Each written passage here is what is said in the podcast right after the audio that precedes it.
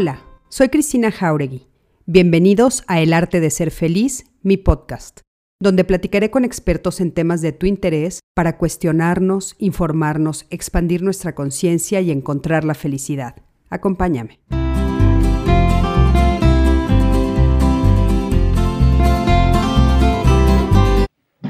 Hola, ¿qué tal? Buenas noches, buenas noches. Me da muchísimo gusto saludarlas eh, y darles la bienvenida a Código Mujeres, jueves de Código Mujeres. Yo soy Cristina Jauregui y ya estamos aquí felices una tarde más, una noche más de jueves de Código Mujeres. Mi Clau, ¿cómo estás? Querida Cris, feliz, feliz después de la marcha. Eh, muy contenta de estar en jueves de Código Mujeres desde San José del Cabo, en Baja California Sur. La verdad, muy contenta y con una super invitadaza.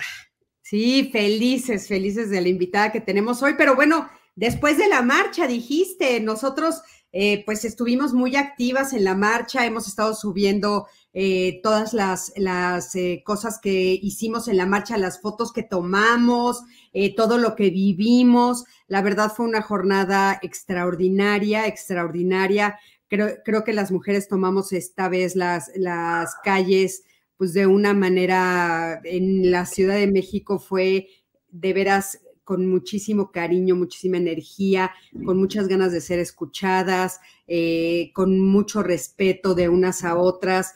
Eh, creo que salimos a la, calle ahora sí a, a pedir, a hacer las demandas que teníamos que hacer yo me siento muy conmovida y, muy contenta de haber estado ahí, con todo lo que implica, ¿no? Pero creo que al final fue un, ejercicio muy importante que logramos las mujeres este 8 de marzo.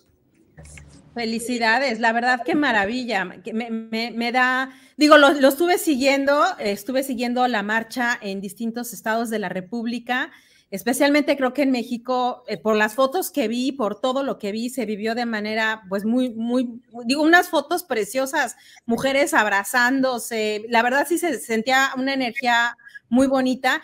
Y eh, yo estuve en La Paz, en La Paz, Baja California Sur. La verdad es que estuvo también muy lindo, muy bien. Eh, pues un empoderamiento que se sentía, la verdad, a flor de piel. Entonces, pues muy contenta después de la marcha. La verdad es que cada vez, yo creo que cada año se vive mejor, no, no, no sé, pero yo, ese es mi sentimiento, que cada año se vive mejor eh, desde un empoderamiento ya mucho más en serio. Sí, yo también creo y, y bueno, creo que esta, esta marcha de este año es muy significativa después de la pandemia, ¿no? Porque el año pasado pues no pudimos salir. Gaby, ¿tú cómo lo viviste? Pues yo, yo lo viví también muy, pues, eh, son, son muchos sentimientos, porque fíjense que por la mañana atendiendo a una paciente em, que, que, bueno, eh, ha sido víctima su familia de un feminicidio. Mi día empezó muy conmovida, fue mi primer paciente por la mañana, me pareció altamente significativo para reflexionar con ella la importancia de ponernos eh, también en, e, en, este movimiento a recordar que, la tragedia de tantas mujeres y de tantas familias a las que se han violentado a las mujeres, ¿no? Entonces empezó así, eh, luego muy, fíjense que también muy conmocionada con un ejercicio que ella me invitó a hacer, que es eh, googlear tu nombre, ¿no? Poner tu nombre, poner Gabriela Pérez Ayada y vas a encontrar muy probablemente a una mujer eh, que, ha sido violentada o hallada eh, sin vida. Y, esto también me, dejó eh, fría, helada, también ver la marcha, sentir mucha alegría, estar en el consultorio ese día, pues tratando de hacer la, la labor. Em, ay, no sé, eh, tratar, tratar de contribuir y, de hacer que este país, por lo menos el, país, la colonia, el pequeño espacio que tenemos, irlo cambiando, creo que es un día bien importante, muy, muy importante. A mí me ha significado desde la primera vez mucho, a veces pudiendo estar en la marcha, a veces no, pero siempre desde donde estoy, de verdad me, es un día que me mueve muchísimo. Sí, sí, estoy, estoy completamente de acuerdo. Y, bueno, seguimos en, el mes, ¿no? En el mes donde vamos a seguir haciendo todas estas reflexiones. Yo tuve eh, la fortuna, y lo dije al aire cuando estuve este miércoles en diálogos, em, que estuvo impresionante, fue ayer, y nos tocó hablar de memoria en femenino. Mm. Entonces hicimos toda la reflexión de cómo la historia, la historia de la humanidad se ha escrito siempre de los, desde los vencedores, eso lo sabemos muy bien, ¿no? Los que pierden, pues no la escriben. Y jamás la hemos escrito con esa fuerza las mujeres. O sea, las mujeres, toda la historia de las mujeres ha sido relegada, ha sido no escuchada, o sea, ha habido mucha historia escrita por mujeres, narrada por mujeres, y sin embargo no es lo que se estudia en general en las escuelas, no vemos en los libros de historia, no vemos estas narraciones, estas voces femeninas. Y entonces fue un ejercicio muy interesante ayer de eh, poner sobre la mesa esto y lo traigo a colación porque me parece que es lo que finalmente estamos haciendo nosotros en Código Mujeres, levantando la voz y poniendo las voces de las mujeres desde esta trinchera, porque yo sé que hay muchas colegas que lo están haciendo, eh, muchas periodistas, muchas compañeras que están haciendo esta labor de poner pues las voces de mujeres donde tienen que estar, que tienen que estar ni arriba, ni atrás, ni abajo de los hombres, sino al mismo nivel, parejo, que eso es lo que queremos. Yo voto por un feminismo, yo me, me declaro completamente feminista, pero un feminismo que tenga que ver no con aplastar a los otros, aplastar a los hombres, sino al contrario, un feminismo que habla de equidad, de igualdad, de respeto, de empatía, y yo pues me paro ahí. Y entonces, bueno, creo que sí hemos estado durante muchísimo tiempo en silencio y es momento de hablarlo. Y justamente, pues esta noche queremos hablar de las mujeres y la infidelidad, visto desde nuestra perspectiva, desde lo que nos pasa a nosotras como mujeres, cuestionarnos bueno, ¿por qué nos hemos parado donde nos hemos parado en el tema de la infidelidad, como en todos los temas que hemos estado hablando en Código Mujeres y que vamos a seguir hablando, Gaby? Y esta noche, pues era muy importante para nosotros invitarte. Eh, les quiero contar a todos los que se están ah, conectando y a todas las que se están conectando que la semana pasada eh, pusimos eh, un audio donde escuchamos el testimonio de una mujer que vivió infidelidad, cómo lo vive, desde dónde lo vive, cómo está ella. Ahorita quiero que sepan que estamos este, tratándola ya, ya está ella siendo canalizada con los especialistas que van a tomar su caso para que ella pueda trabajar en el tema.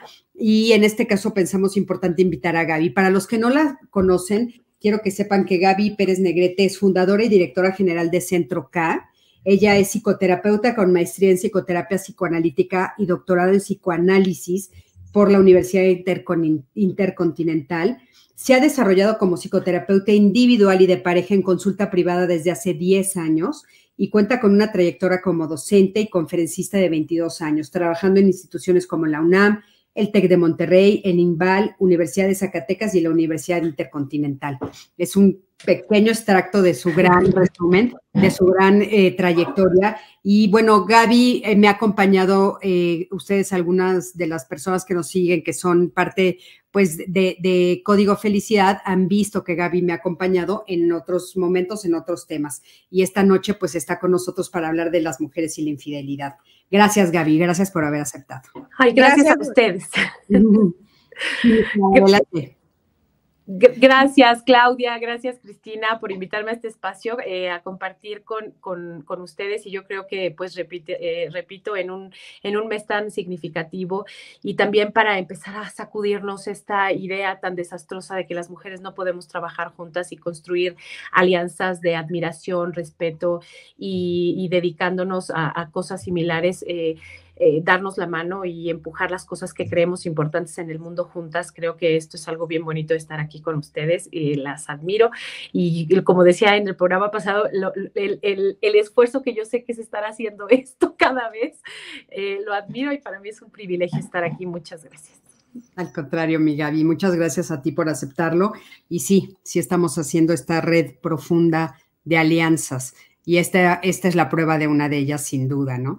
Entonces, bueno, pues empecemos con el tema, eh, con las preguntas. Este, a mí me gustaría empezar abriendo con eh, la idea de somos infieles por naturaleza, Gaby. Eso es un, tema que en todos lados se dice y se ha platicado mucho. ¿Tú qué opinas de esto?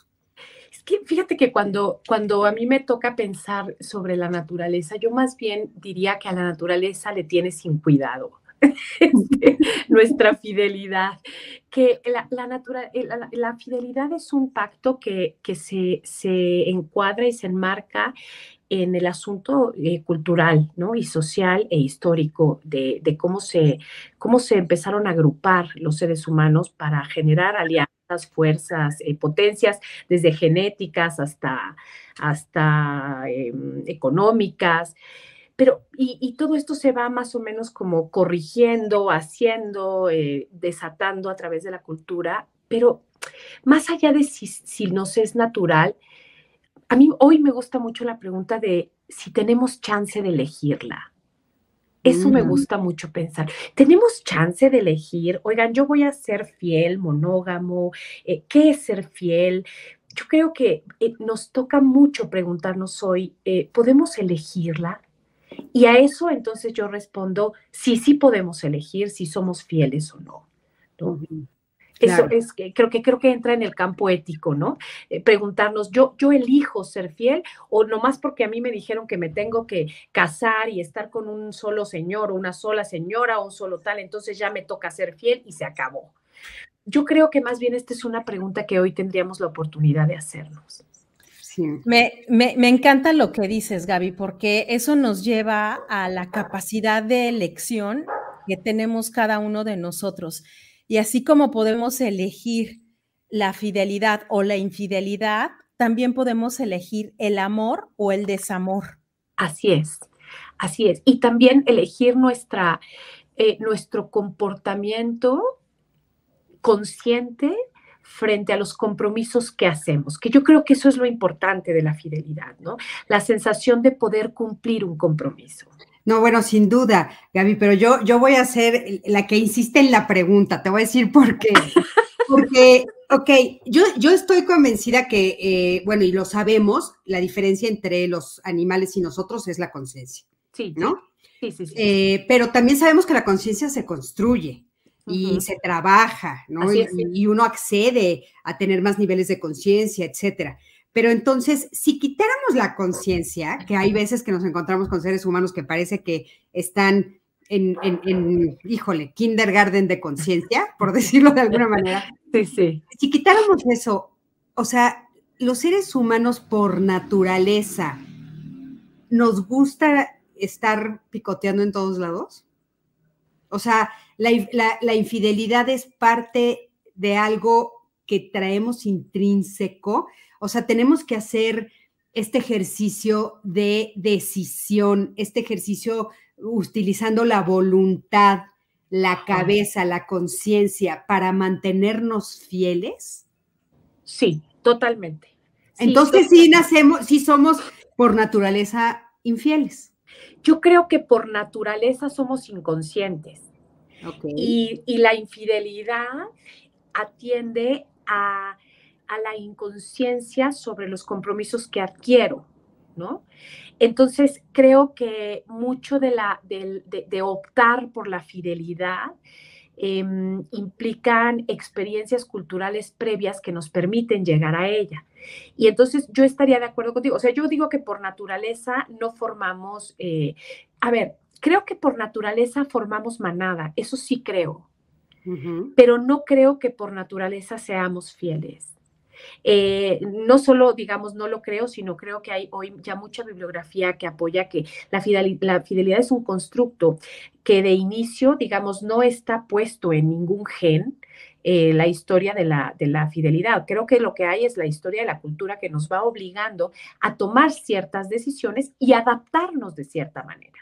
¿no? Que creo que mucho de la fidelidad tiene que ver con adaptación también, ¿no? Y sabes que con, con eh, realmente eh, con cómo nos paramos en el mundo. Fíjate que estuvimos conversando sobre, esta, sobre este tema un poquito desde la perspectiva histórica y entonces nace esta idea de obligarnos a ser fieles, sobre todo a las mujeres, a partir de que los seres humanos empezamos a quedarnos en diferentes, en, lugares a hacer, este, ahora sí que eh, a sembrar la tierra, a ser eh, recolectores, a empezar a tener eh, estos bienes privados y necesitábamos mano de obra.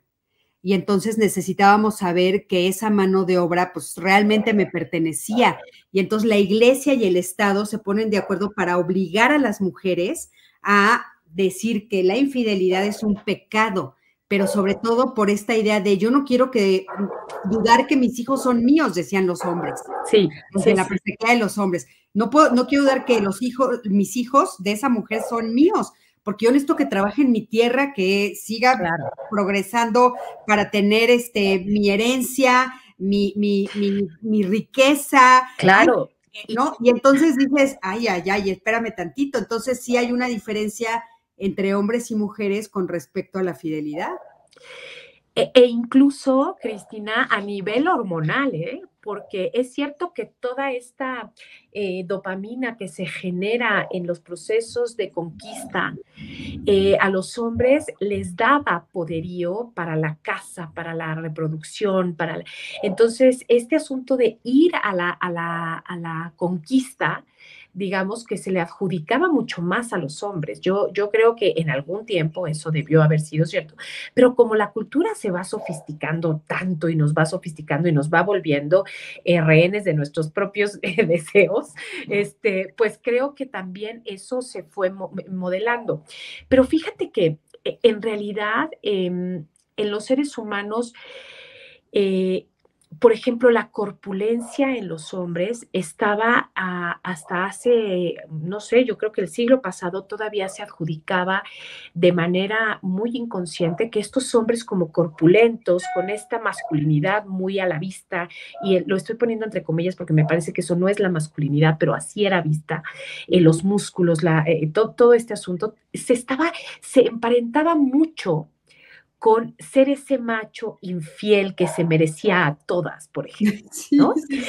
E, entonces, creo que todo esto la cultura lo va modelando. Pienso que, por ejemplo, hoy el feminismo está repercutiendo claramente en la idea de la fidelidad muy claramente, ¿no?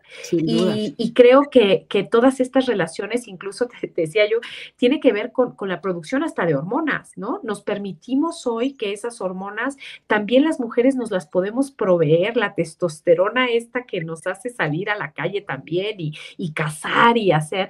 Creo que todo eso ha modelado a, a la historia de la fidelidad y de la infidelidad, ¿no? Sin duda, sin duda. Este, pero bueno, yo creo que es, es como muy importante poner también sobre la mesa que, como lo que tú dices, o sea, todos somos capaces de salir y cazar, todos somos capaces, hombres y mujeres, no importa, de pararnos en ese lugar. Ahorita que hiciste este símil, me recordó la película de La Bella y la, eh, la Bestia al famoso Gastón. ¿Te acuerdas ah, de, Gastón? Claro. Que Gastón es el guapo, el que, el que no le salen aquí sus, sus músculos, que tiene todas las mujeres derretidas. Eso es lo que hemos perpetuado por mucho tiempo y entonces se ha permitido esta idea de que los hombres son pues más, que tienen más permiso, que está más aplaudido. Pero yo sin duda, Gaby, creo que eso sigue hasta hoy, ¿eh? Creo que sí, creo que los hombres incluso son eh, rehenes de, su propio invento, ¿no? Porque sí creo que esta cultura se, se extendió principalmente en el patriarcado, ¿no? Que entre, entre más fuerte, entre más macho, entre más dominante, entre más... Entonces, todas estas, eh, digamos, características se le atribuyeron a ciertas eh, condiciones masculinas que luego ah, eran los grandes este, don Juanes, ¿no? Que, eran, es el rey, de la, el rey de la cultura de la infidelidad, ¿no? Em, pero creo que lo que es interesante es que eh, veo yo, por ejemplo, hoy la posibilidad que las mujeres tenemos de hacer lo que queramos con nuestro cuerpo, ¿no? Eh, que incluso hasta físicamente, yo no sé si a ustedes todavía les tocó, yo creo que sí, eh, eh, que escuchamos las tres a nuestras madres o a nuestras abuelas decir, ay, están demasiado musculosas, se dejan de ver femeninas, ¿no? Y entonces una mujer musculosa no podía porque entonces ya no le permite a ese hombre ser el cazador, ya no eres lo suficientemente femenina, ¿no? Y todas estas ideas que creo que cruzan directamente con la fidelidad y la infidelidad, porque las mujeres éramos más lánguidas, teníamos que ser como un poquito como por debajo de la corpulencia del hombre y nos tocaba adjudicarnos todas estas cosas que creo que revelaban mucho del sistema de la fidelidad y de la infidelidad, porque las mujeres no casábamos, éramos casadas, ¿no? Claro. Y es que volvemos nuevamente al tema de los roles preestablecidos. Así es. En términos de equidad, ¿no? Y entonces, desde el coaching, hacernos la pregunta, ¿no? De cuáles son esas ideas que yo tengo, ideas que pueden ser limitantes o, o quizá irracionales en torno al rol femenino y al rol masculino. Y entonces, si yo adquirí ciertas ideas y si de esas ideas no me permito ampliar mis horizontes, perdón, y entonces voy caminando sobre ciertas ideas preconcebidas, aprendidas de mis antepasados o de los antepasados, de la cultura, y de ahí no, no me salgo. Y entonces por eso vienen estas, eh, eh, pues estos, estos roles de los cuales no salimos y vamos repitiendo y repitiendo y repitiendo, ¿no? Así es. Oye, y hablando un poquito de eso que, que, dice Clau, de las ideas preconcebidas, eh, Gaby, yo te quisiera preguntar, una, de los grandes, de las grandes preguntas o de los grandes mitos, yo podría decir, que circulan cuando hay una infidelidad es, si te fue infiel una vez, te va a ser infiel siempre.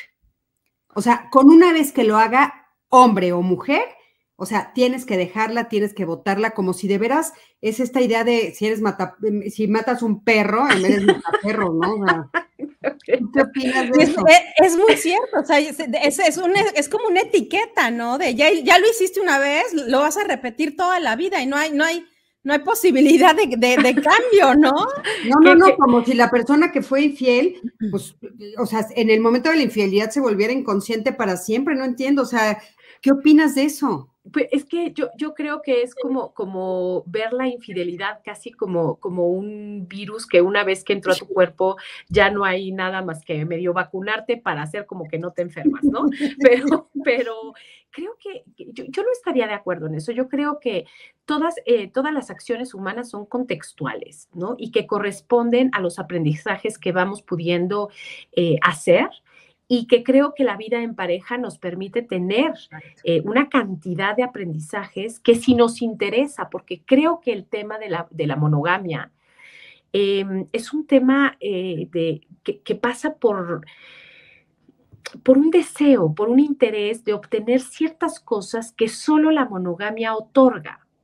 Eso no quiere decir que sean eh, las ideales, ¿no? Porque no creo de ningún modo que sean las ideales, pero es verdad que cuando uno vive en monogamia tiene acceso a ciertas experiencias que no las da otras experiencias, ¿no? Sí, claro. Y el tema de que alguien haya cometido una infidelidad, pues yo creo que, que no, yo creo que, que es contextual y que nos deberíamos siempre dar la oportunidad de replantearnos, porque incluso a veces la infidelidad eh, yo cuando rastreo en, la vida en pareja, en, el consultorio, ¿qué pasó?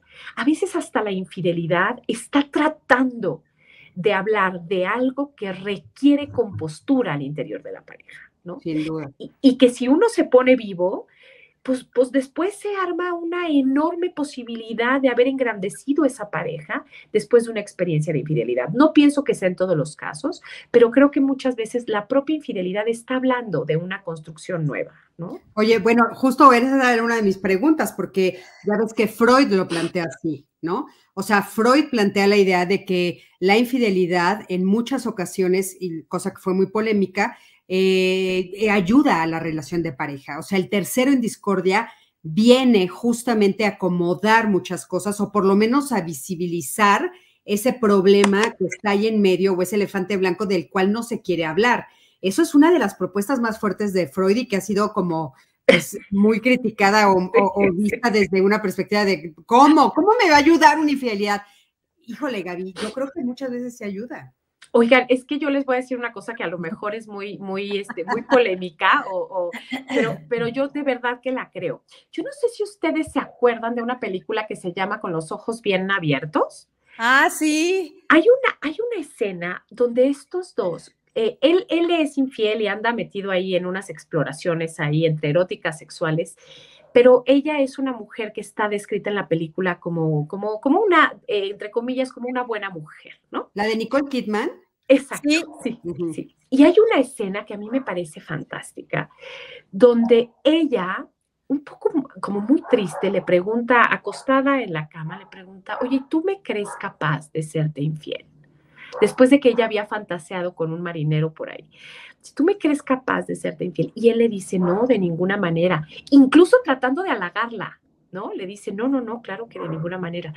Y se ve la cara de ella de estar tan triste de esa respuesta y le dice, ¿por qué? ¿Por qué yo no puedo serte infiel? Y él le dice, porque eres la madre de mis hijos. Y entonces, imagínense todo lo que se nos, todo lo que esa mujer queda desposeída de su vida erótica, física, sexual, cuando estás dado por hecho. Yo digo que la peor cosa que podemos pensar de nuestro amante es sería incapaz de serme infiel, porque no hay nada peor que dar por hecho a alguien. Yo creo que lo más rico del amor es saber que es una construcción, que se trabaja, que se cuida y que abusado con tu parcela porque, porque pues la vida es amplia. Entonces... qué bonito lo que estás diciendo, Gaby. La verdad es que me parece precioso porque es esto de construir todos los días es, fundamental y es precioso, pero aparte de construirse uno mismo. Así es. Es decir, no puedes construir una relación si primero no te construyes a ti mismo. Y eso, y eso es fundamental. Y, parte, Claudia, de construirnos a nosotros mismos, y me, y me regreso a, a, nuestro brillante Freud, pero no, me regreso a la idea de que no podemos olvidar que venimos todos los seres humanos venimos de un tercero en discordia. Todos, de manera fantasiosa o no, tuvimos un padre y una madre, aunque no hayan estado presentes. Y esa sola fantasía nos hace un tercero, nos vuelve terceros. ¿A, qué, te, ¿a qué te refieres? O sea, nosotros somos el tercero en discordia en esa relación. Claro, claro. Y, y, y, el, y el, gran Edipo, ¿no? El, el gran eh, complejo de Edipo que, que, que, Freud nos pone en la mesa y creo que revoluciona el, el estudio de la mente a partir de decir, todos los niños en algún momento tenemos la fantasía de mamá o papá para mí. Y hay un tercero que me lo quiere quitar. Ah, sí, claro. Hay un tercero que aunque esté en la fantasía o no, ese tercero me lo quiere arrancar. Y si se hizo un buen paternaje y maternaje, a ese tercero, que se llama hijo, hay que quitarlo para decirle no. Acá somos mamá, mamá, papá, papá, lo que sea, pero somos dos y tú no eres aquí. Tú eres el tercero. Y ese tercero no eres pareja aquí. Y yo creo que esa fantasía es de la que mucho nos habla Freud, diciéndonos, abusados porque eso tercero nos llama mucho la atención, ¿eh? Sí, a la mente le llama la atención. Entonces, construir el par es un trabajo de todos los días, es una chamba y más nos vale, más nos vale creer que el trabajo más profundo que tenemos es ser amantes, porque, pues porque enamorarse, como ya lo sabemos, es cosa de voltear, ¿eh?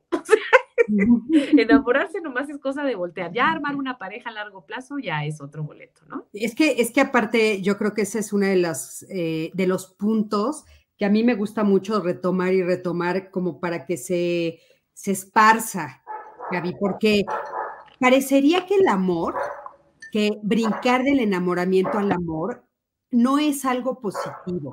Parece que es como un brinco aburrido, monótono, eh, que es cotidiano, que ya que tengo que hacer ahí. Y entonces es esta fantasía de tenemos que estar enamorados para siempre. O sea, tenemos que estar viviendo esta sensación de enamoramiento durante todo el tiempo y yo me he dado como mucho a la tarea de tratar de, de, reconstruir, pero sobre todo de, de salvar qué es lo que el amor ofrece. O sea, esta parte del amor que para los jóvenes que, que, nos están escuchando ahorita y que nos van a escuchar en la grabación y que nos van a escuchar años después, dicen, es que ¿por qué se quedan en una sola relación? ¿Por qué están, son monógamos? ¿Por qué dice el amor? ¿Qué me da el amor si lo que es increíble es enamorarme una y otra y otra vez porque siento increíble, porque veo estrellas, porque sexualmente es en la etapa más maravillosa, porque no puedo dormir? O sea, y yo de repente, pues yo me acuerdo haber estado ahí. Me acuerdo haber estado ahí en, en decir, es que estar enamorado es increíble, es lo máximo que te puede pasar pero ahora el amor, ¿qué me ofrece? O sea, ¿por qué tendría yo que aspirar al amor si no parece tan atractivo? Yo, yo creo que te ofrece, el, el amor es una construcción que yo les compartiría que a mí me parece que es lo más cercano a la vida, porque la vida, o sea, creo que el enamoramiento se parece a algo que es completamente parcial, como si fuera un cacho de la vida, pero no es la vida. Creo que la vida, cualquier cosa que esté viva a largo plazo, tiene la potencia de lo bueno y lo malo. Y el problema del enamoramiento es que yo creo que es un segmento nada más, donde todo se ve bien, donde todo se ve perfecto, donde... Y entonces cuando pasamos al lado del amor, donde las cosas buenas y malas tienen que aparecer, tenemos que hacer un resumen, tenemos que tomar decisiones para tomar una pareja a largo plazo, tenemos que hacer proyectos comunes. Uno de los privilegios, voy a decir una bobada, discúlpenme, pero uno de los privilegios que yo creo que, que intento la monogamia es las chanclas del domingo. O sea, perdónenme, pero cualquiera que ha tenido un buen amante, un amante que, que uno ya se puede poner unas pinches chanclas, reposar en un sillón y confesar que a uno le gusta una película malísima y no tener que mostrar la mejor y parcial parte mía para poder mostrar mi todo. Hijo, yo creo que eso es una delicia y es un descanso para el alma. Sí. Y conocer ese lugar de la intimidad del otro es el privilegio que tenemos los que nos aventuramos a las relaciones de largo plazo, donde tienes que tolerar la parte podrida, porque si no, ese momento íntimo no llega. Claro. Porque para que yo pueda estar en chanclas, me tengo que aventar las chanclas del de al lado. Ah, claro, por supuesto. Pero aparte, sabes que tienes toda la razón y estoy de acuerdísimo contigo. Hay una, una frase que, está en una canción que dice eh, tener las noches resueltas, Gaby. O sea, la profundidad de lo que implica tener las noches resueltas. Ay, qué bonita. Aquí quiero saber qué canción es esa. Es una de, de Manuel. Ah, caray. Ahorita la voy a buscar. Dice, en una de sus canciones él dice tener las noches resueltas, ¿no? Y entonces, o sea, eso, eso es bellísimo, saber que mis noches están resueltas, que sé a dónde tengo que llegar, de dónde es mi hogar, todas estas, todas estas cosas que tú dices, la paz que trae, ¿no? La construcción de una relación sólida, confiable, de trabajo, pero también saber que el trabajo es de todos los días y que, y que en la relación tengo que poder decir, no te aguanto, me caes gorda, me caes gordo, pero sigo amándote, o sea, el amor sigue ahí.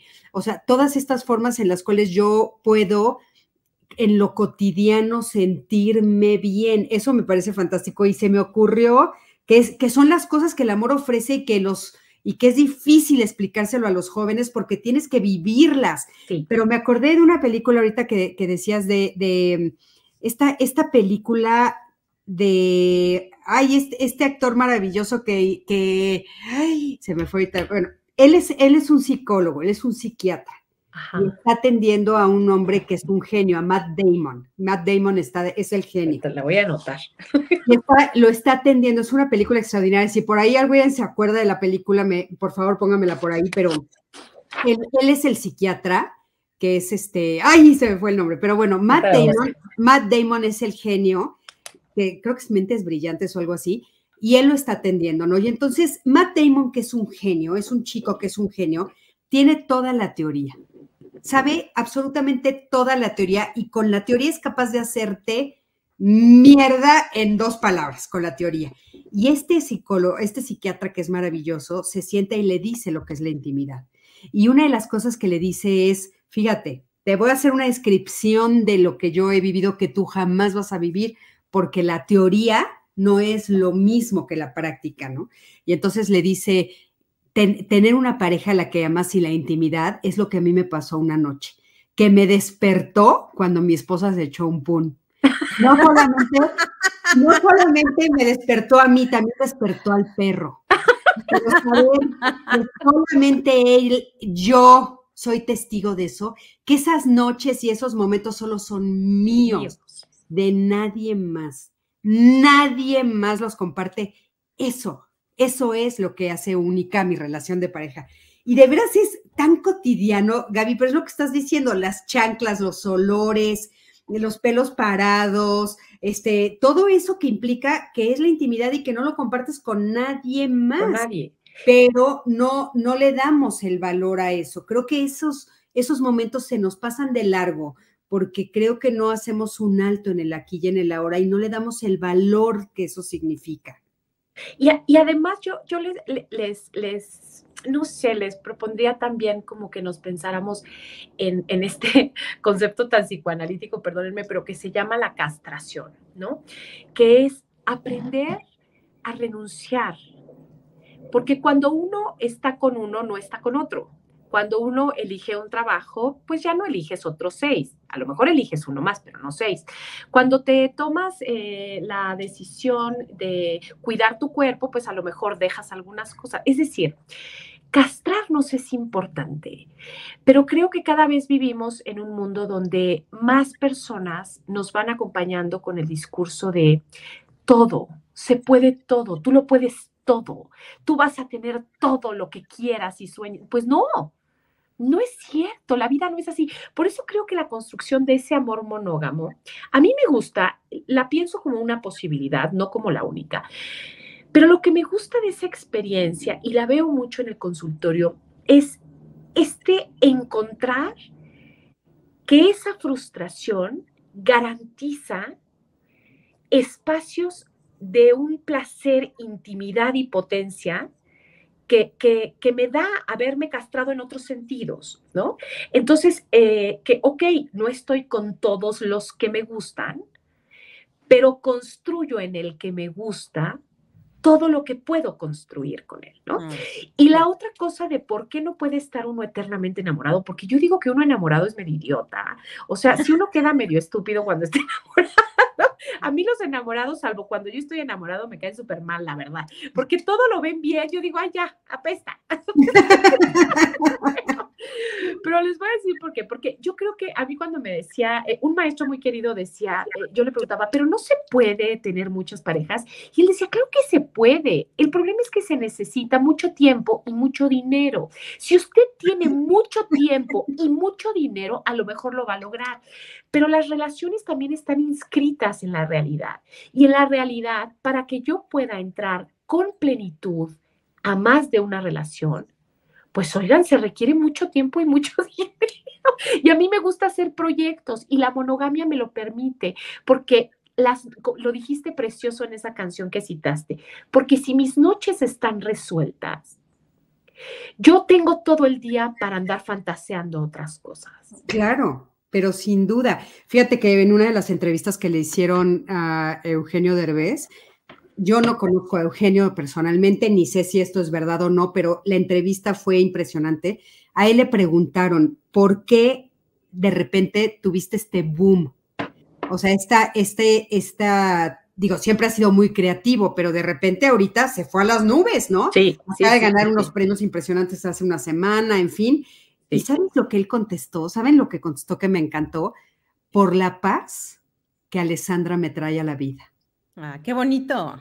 Eso contestó él, la paz que Alessandra y la seguridad que ella me trae a la vida me da la posibilidad de crear, me da la posibilidad de poder atender otras cosas. Y se me hizo bellísimo. Oye, nos están diciendo aquí, eh, muchísimas gracias, Claudia Caballero y Monse Ábalos. La película se llama Mente Indomable y es con Robin Williams. Ah, Mente Indomable. Muy bien. Robin Williams es, extraordinaria esa película. Eh, Robin Williams hace extraordinario el papel de su, del psiquiatra. Y, ahí la Claudia, sí, así, esa, esa es Claudia, que también por acá nos la puso. caballero, sí, es esa, exactamente es esa. Este, Oye, Cris. Sí. No, es que me, me, encantó justo este comentario que, bueno, lo acabas de poner en, en, pantalla. Este, me llamó la atención. Mi esposo, dice Isabel García Puga, gracias por acompañarnos, Isabel. Dice, mi esposo en su primer matrimonio vivió infidelidad. El tiempo que llevamos de casado, cinco años, le ha costado mucho trabajo superar esa mala experiencia. Estamos en terapia de pareja porque nos estaba afectando mucho sus inseguridades. Y este, y, volvemos un poquito nuevamente a este tema que, del cual estabas tú hablando, Gaby, que, es un poco como eh, los beneficios de la monogamia, ¿no?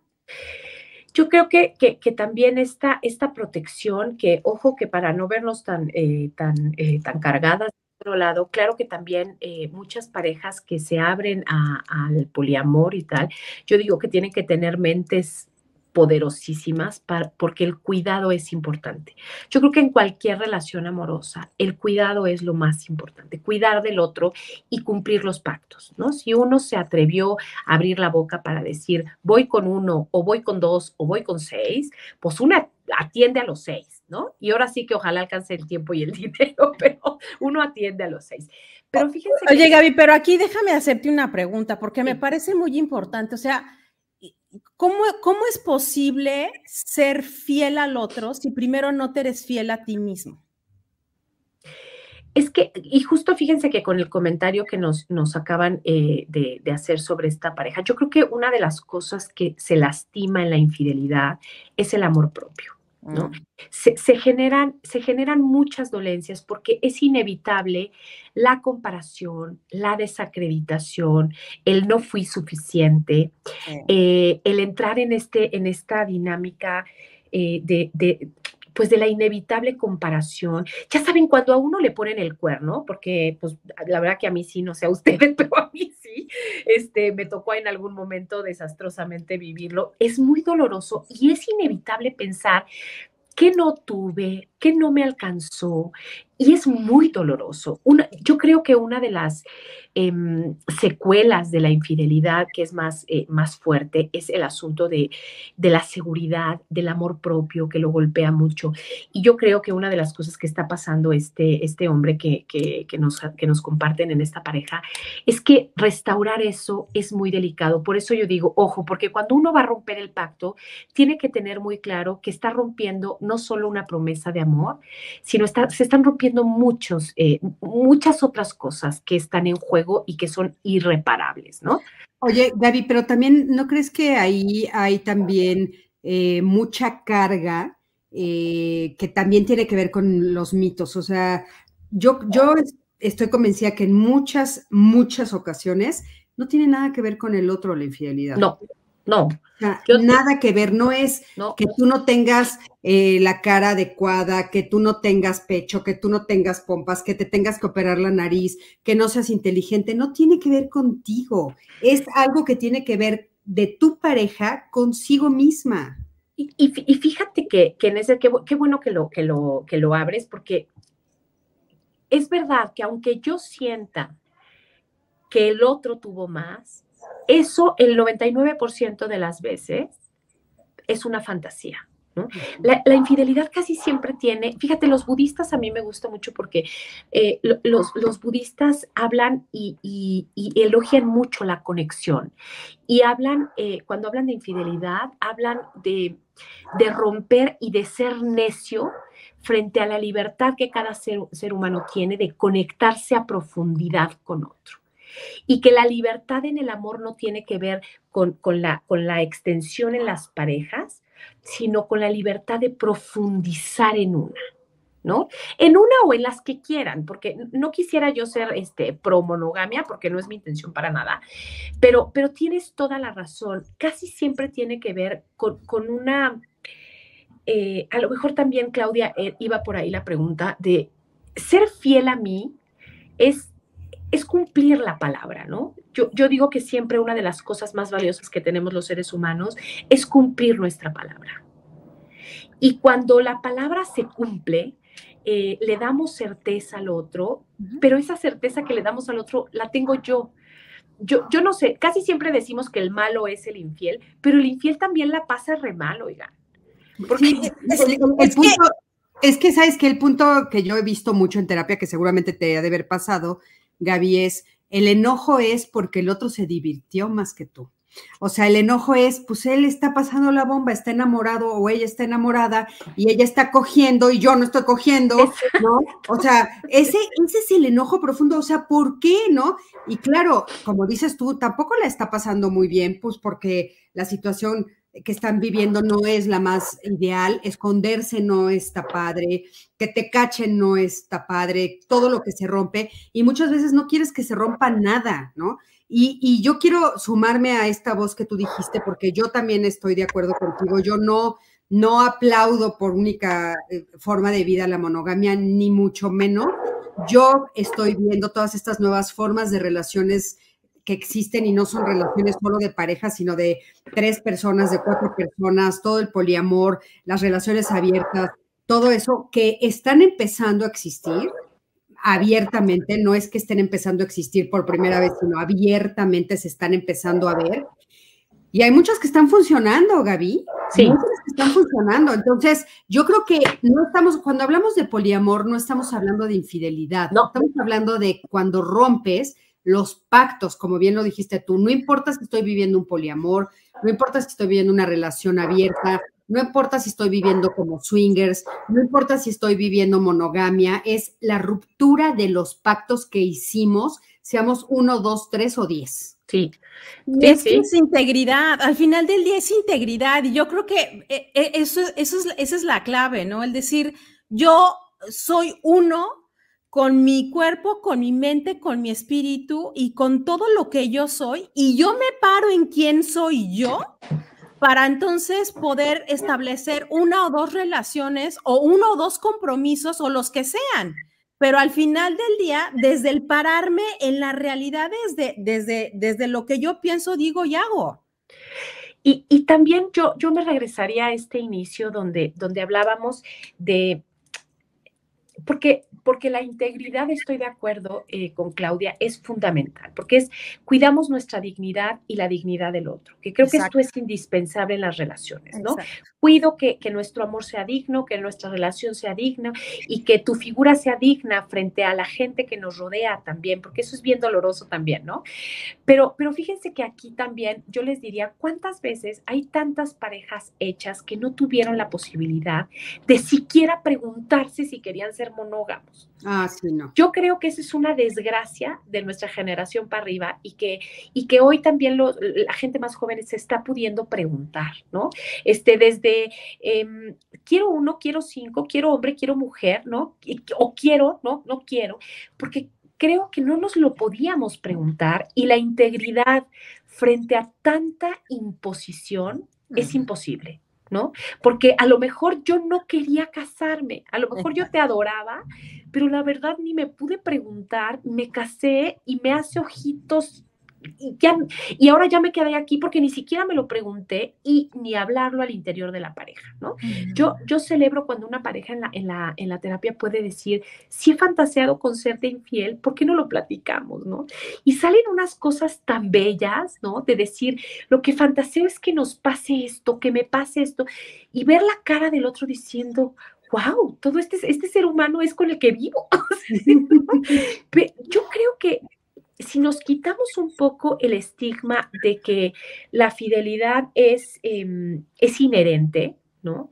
Yo creo que nos vamos a poder hacer responsables cuando hacemos pactos, compromisos, y que se vale que los pactos se renueven, se pregunten, se cuestionen, ¿no? Yo no, no me acuerdo si es Finlandia o, qué país de estos sofisticados que a los cinco años renuevan el contrato eh, matrimonial frente a la ley para volver a decir, bueno, sí, sí lo quiero así, o ya Ya existe, yo lo he promovido, ¡puf! Me genial. Es como la revocación de mandato de Exacto, es lo mismo. Claro, es lo mismo. Y yo creo que se vale, porque imagínense quien, quien pacta fidelidad a los 25 añitos, Oigan, si vamos a vivir 80 años, no hay que ser así, ¿no? O sea, por ahí de los 40 uno por lo menos se podría preguntar, híjole, como que ya se me antojó el señor de al lado, ¿no? Este, lo podríamos por lo menos platicar, ¿no? Claro, claro. Y ahí hablando de infidelidad femenina, yo, yo, le, yo, les, yo les diría a ustedes cómo ven esto, porque yo creo que además a las mujeres se nos castiga mucho por desear. Sí. Lo que sea. Del deseo no se habla, Gaby. O sea, todo esto que estás diciendo, bueno, por supuesto que es impresionante. Yo me acuerdo, jamás hablando, y Claudia y yo fuimos a la misma escuela, jamás hablabas de se me antojan las nalgas de ese hombre. Ah, no. Nunca. o se me, antojan se me antojan las nalgas de esa mujer. Bueno, ni loca lo podías decir. Ahora cuando, cuando mis hijas o algún o mi hijo lo dice, las primeras veces que lo decían, yo decía, ah, chingado, ¿qué es esto? Y ahora pues me parece natural y normal, pero fue un proceso para entenderlo. Y fíjate que hablando, hablando de esto, no quiero que se me olvide decirles que en, en, estas, en estos estudios que, que, hemos hecho sobre la poligamia y este, todos, todas estas formas nuevas, saben que casi, casi el 100% de las relaciones donde hay un trío son dos mujeres y un hombre. Qué fuerte, ¿verdad? Qué fuerte, o sea, no son dos mujeres, dos, no son dos hombres y una mujer.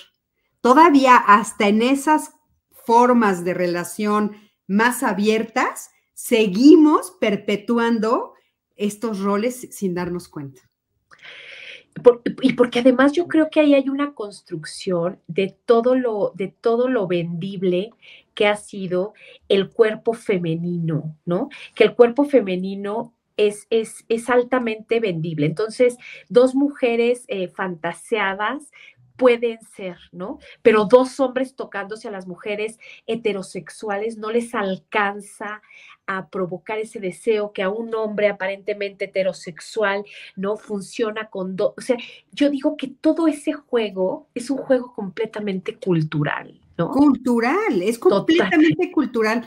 Oye, perdón, aquí había puesto una eh, que se me fue, pero dice Lulu Tok, me encanta lo conversado en esta ocasión. Comparto que a lo largo de mi vida aprendí la enseñanza que cada pareja me dejó.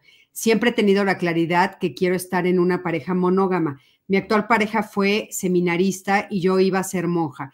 Y ah. esto de alguna manera nos ha dado esa claridad de la fidelidad y construcción de nuestra familia a futuro.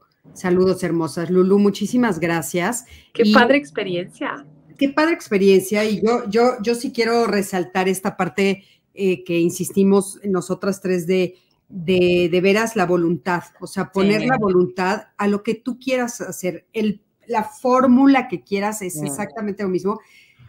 Pero para mí es muy importante, estas preguntas que te hicimos al principio, Gaby, para mí es muy importante saber que los seres humanos no nacemos siendo fieles. No. Yo, eso para mí, ¿sabes por qué es importante? Porque entonces no es sentarme en mis laureles. Claro. ¿no? Y entonces es de veras decir, es un trabajo de todos los días. Es una voluntad diaria, es una decisión que tomo todos los días de aquí quiero estar, quiero estar aquí y si quiero seguir aquí, si este proyecto me gusta y si quiero, pues lo voy a ir trabajando, lo voy a trabajar con conciencia, con voluntad, dos voluntades que quieren estar aquí, Dos voluntades que quieren estar creando, construyendo esto, porque si no es bien fácil decir, ay, pues, ¿no? Y entonces ahí es donde te agarra desprevenida la situación.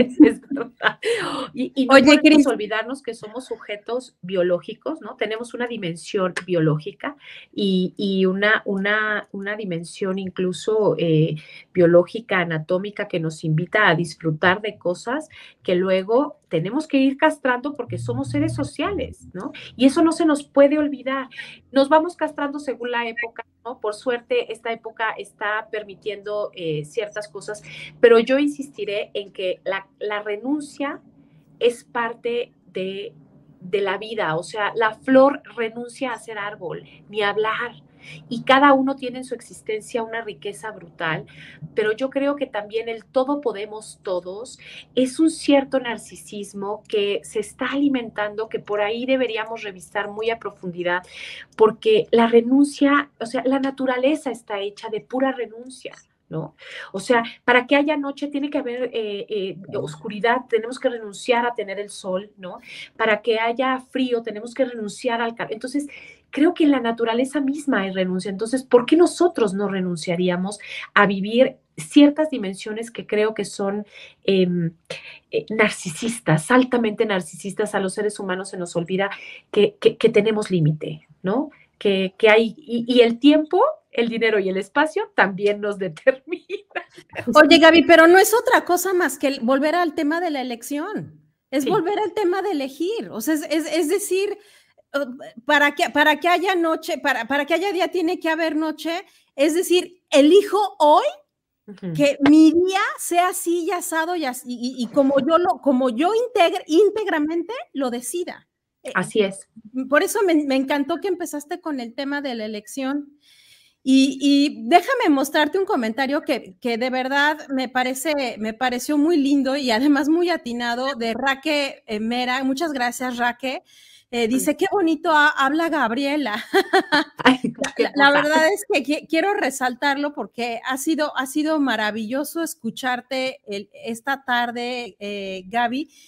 Y, quiero, quiero hacerte una, una, una pregunta muy importante porque sé que la persona eh, que escuchamos su testimonio la semana pasada nos, nos está escuchando el día de hoy. Y quisiera yo, Gaby, que, que, le dijeras unas palabras, dado que ella está en la posición y escuchábamos en el audio que nos decía, eh, la estoy pasando muy mal, la verdad la estoy pasando muy mal, como nunca he podido, ella ha vivido muchas cosas y ella dice, pero lo que más me ha pegado ha sido la infidelidad, la infidelidad de mi marido, ¿no? Entonces, ahorita que leemos este comentario tan lindo que dice, qué bonito habla Gabriela, Gaby, ¿qué le dirías tú a las mujeres y en especial al caso que presentamos nosotros la semana pasada, que eh, atravesaron o están atravesando o viviendo estos momentos en donde el marido les fue infiel y ellas la están pasando muy mal? ¿Cuáles serían tus palabras, Gaby? Yo creo que, que ay, pues, que, que qué duro. Primero, este, a veces cuando uno acompaña un dolor de esta magnitud, ni las palabras sanan tanto como abrazar a alguien y decir eh, que nosotras también lo hemos sentido, ¿no? Y que nosotras nos hemos adolorido también de situaciones eh, similares. Y yo compartido un poco de la experiencia propia, pero también de la experiencia que, que tengo la fortuna de tener de mis pacientes, le diría que en principio hay que retirarnos de la comparación y de la idea de insuficiencia, porque esa es dolorosísima. Esa, esa es, es, una, es una llaga, me parece. La segunda, esta podría ser dura, pero, pero me atrevo a decirla con mucho cariño, es revisar la corresponsabilidad, no de la infidelidad, pero sí de lo que se ha gestado en esa relación. Mm. Porque cuando nosotros podemos tomar responsabilidad de las cosas que nos pasan, también podemos tomar nuestras piezas y esa energía que estaba puesta en la pareja, devolverla hacia nosotras. Y yo creo que esto es bien importante cuando uno toma la corresponsabilidad, ojo, no de la infidelidad, ahí cada quien, ¿no? Sus, sus piezas y su contexto, pero sí creo que a veces a mí me sirvió mucho preguntarme, ¿por qué elegí a alguien que, que en esta relación era muy claro que iba a ser infiel? ¿Por qué lo elegí? ¿No? Y uno podría decir, ay, no, yo no me di cuenta de que iba a ser infiel, pero ya si uno se pone agudo, uno se da cuenta que esas cositas se van leyendo, ¿no? Y a veces uno, por alguna razón de algo que uno necesitó, se quedó enganchado ahí. ¿No? Ahora, la infidelidad por sí misma creo que no lastima tanto como cuando uno se queda y desea, ¿no? Y entonces uno se queda y se queda a preguntarse cosas y se queda a preguntarle al amante hasta la última cosa que duele. Yo creo que hay que recoger las piezas y esa energía ponerla en ti. Mm. La corresponsabilidad y no meterte en competencias que no se resuelven porque no viene de ahí la infidelidad, de si tú eres más, si eres menos, si estabas más bonita, más flaca, más alta, más letrada, eso nunca viene de ahí, ¿no? Sí, nunca viene de ahí. Y es importante decirlo porque yo, a mí me ha tocado atender a mujeres que tristemente llegan después de la infidelidad y ya eh, se sometieron inclusive a cirugías plásticas para cambiar sus cuerpos, pensando que eso eh, fue el motivo, Gaby, ¿no? Y si esto que dices, bueno, yo creo que eh, en algunos casos sí puedes detectar, ¿no? Que te metiste en una relación donde te van a ser infiel o donde esa persona tiene, pues bueno, algo que, algo, ¿no? Que es muy difícil. Pero yo creo que otras veces no, Gaby. O sea, yo creo que yo creo que son eh, construcciones que se van haciendo también en el tiempo. Esto que, estábamos, eh, que estábamos comentando de, pues me caso a los 20 y a los 40, ya llevo 20 años con la misma persona y a los 50 cuantas y así. Yo creo que eso sí es cierto, cada vez estamos viviendo más. Antes se vivía 20 años con una pareja y te morías porque nos estábamos muriendo a los 30, 45 años, etcétera.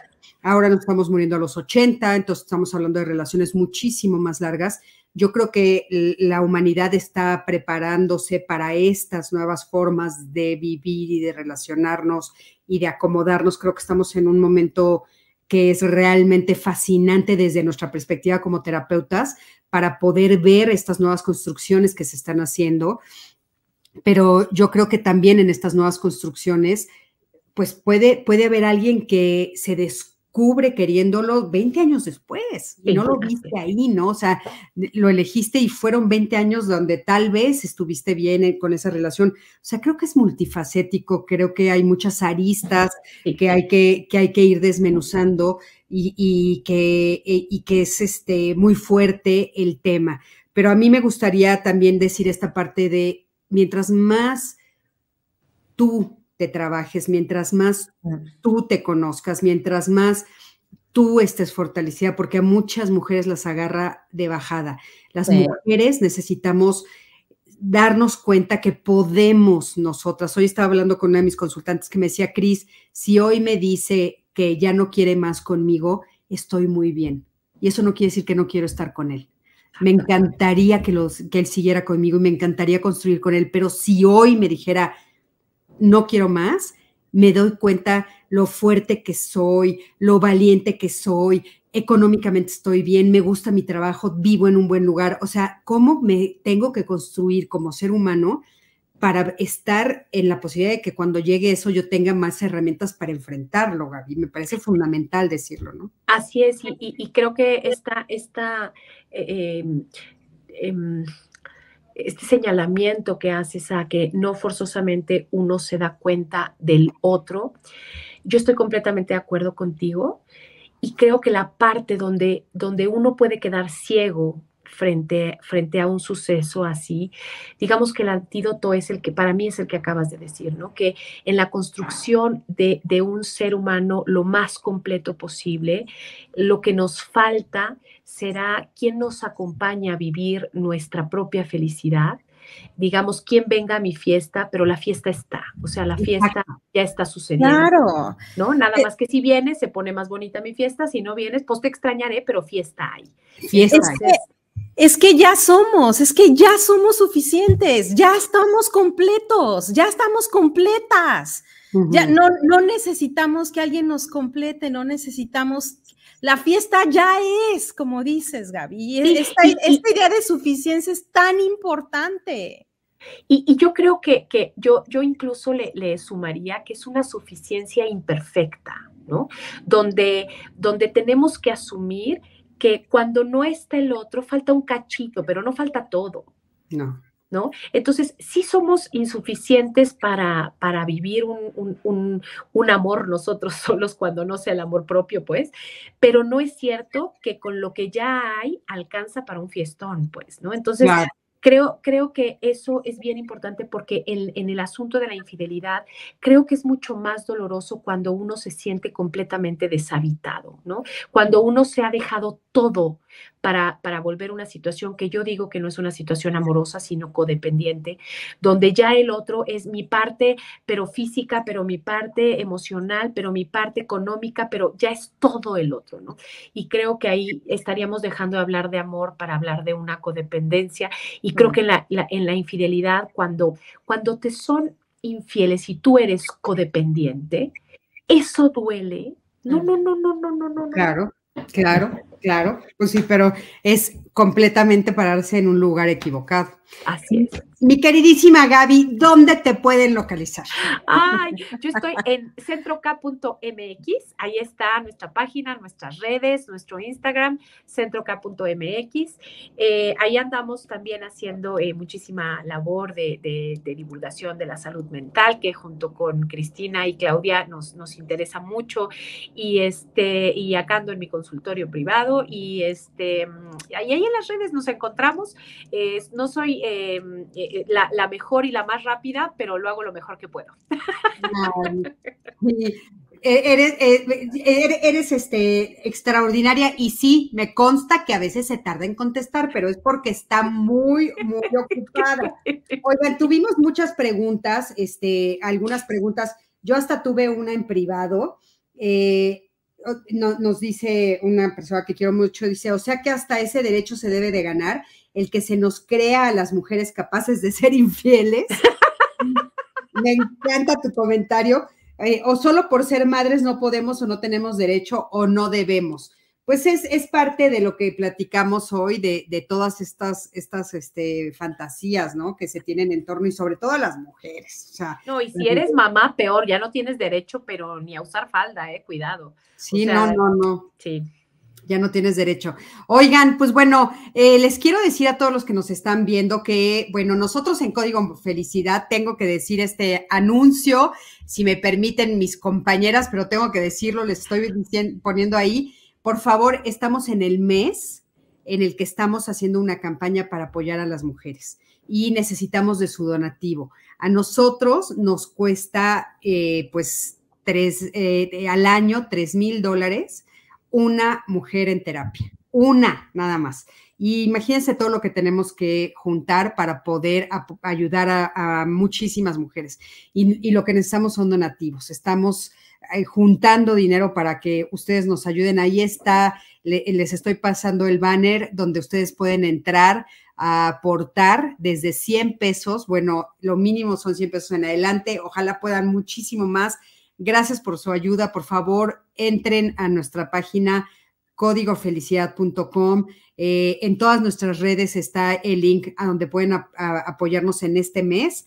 Se los agradezco muchísimo y, y, bueno, ayúdenos a ayudar a más mujeres, que para eso estamos haciendo estos lives y toda esta labor juntas Claudia y nosotras, por supuesto, Claudia. Oigan, yo, yo, yo quisiera antes de, despedirnos eh, ofrecer, porque, porque creo que nos toca ser solidarias y creo que hay intervenciones que nosotras podemos hacer, aunque sean breves, pero que sean buenas para alguien, y ofrecer, pues que para Código eh, Mujeres, poder ofrecer un tratamiento, ¿no? Que yo pueda ayudar a alguien a quien Código Felicidad y Código Mujeres decida en un tratamiento de intervención, eh, no sé si breve, pero digamos sí puntual sobre algún tema que se tenga, este, completamente gratuito. Y yo encantada porque creo que vale la pena, que hay mucha gente que, que necesita un acercamiento terapéutico y que no siempre en este país se puede, ¿no? Entonces...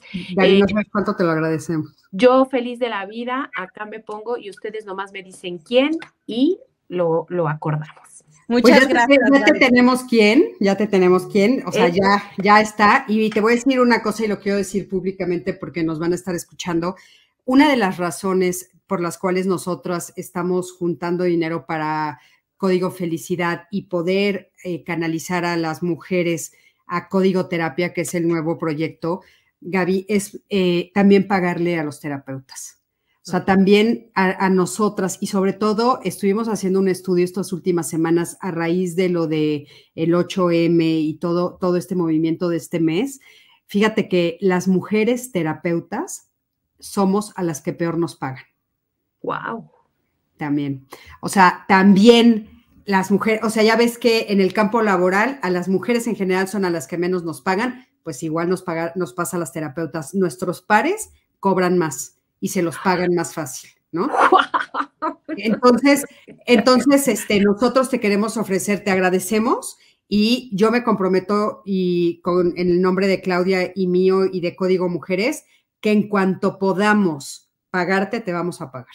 Ay, gracias, gracias. Pero creo que, que, vale la pena que si ya hay otra para pagar, entonces me aviento la segunda con pago y la primera es que creo que dar es muy importante, sobre todo cuando uno está en una posición de privilegio. Y yo me siento en una posición de privilegio porque he tenido el privilegio de ir a terapia, de que el dinero me alcance, de que mi educación, eh, por haber casualmente nacido en algún lugar de este país me permitió estudiar, tener eh, tal, creo que, creo que ese privilegio siempre es bien bonito devolverlo, ¿no? Entonces, este, yo puesta para la primera y la segunda me la pagan, ¿qué tal? Me parece perfecto. sin duda, sí, o sea, sin duda nos comprometemos, eh, porque te digo, nosotros lo que queremos es, o sea, que también eh, los terapeutas que se hagan cargo de las personas que nosotros mandemos en este proyecto de código terapia, estén bien pagadas. Y son, y, bueno, pues sin duda. Este, gracias. gracias, gracias, por la propuesta. Gracias, Gaby, de verdad, muchísimas gracias. Y gracias a todas y todas las personas que nos acompañaron, de verdad, un, un gusto estar con todos ustedes, con todas ustedes. Nos vemos el próximo jueves en Código Mujeres. Sí, el próximo jueves nos vemos. Eh, lo más eh, pronto posible les anunciaremos qué es lo que estaremos viendo y Gaby nos ponemos en contacto contigo para canalizar. Gracias, gracias, gracias. Muchas gracias a ustedes y para la, para la persona que dijo que yo hablo muy bonito, que también me decían la vez pasada, yo les quiero decir que es que uno habla bonito cuando se junta con personas bonitas. Y lo digo, lo digo sin ah. ninguna, de verdad que no es una demagogia. Yo de verdad creo que somos mejores cuando estamos acompañadas de personas que, que admiramos, que nos alimentamos. Creo que hay personas que nos sacan cosas muy bonitas nuestras y y creo que ahí es donde hay que ponerse mucho tiempo para uno cada vez estar más bonito y ser mejor persona.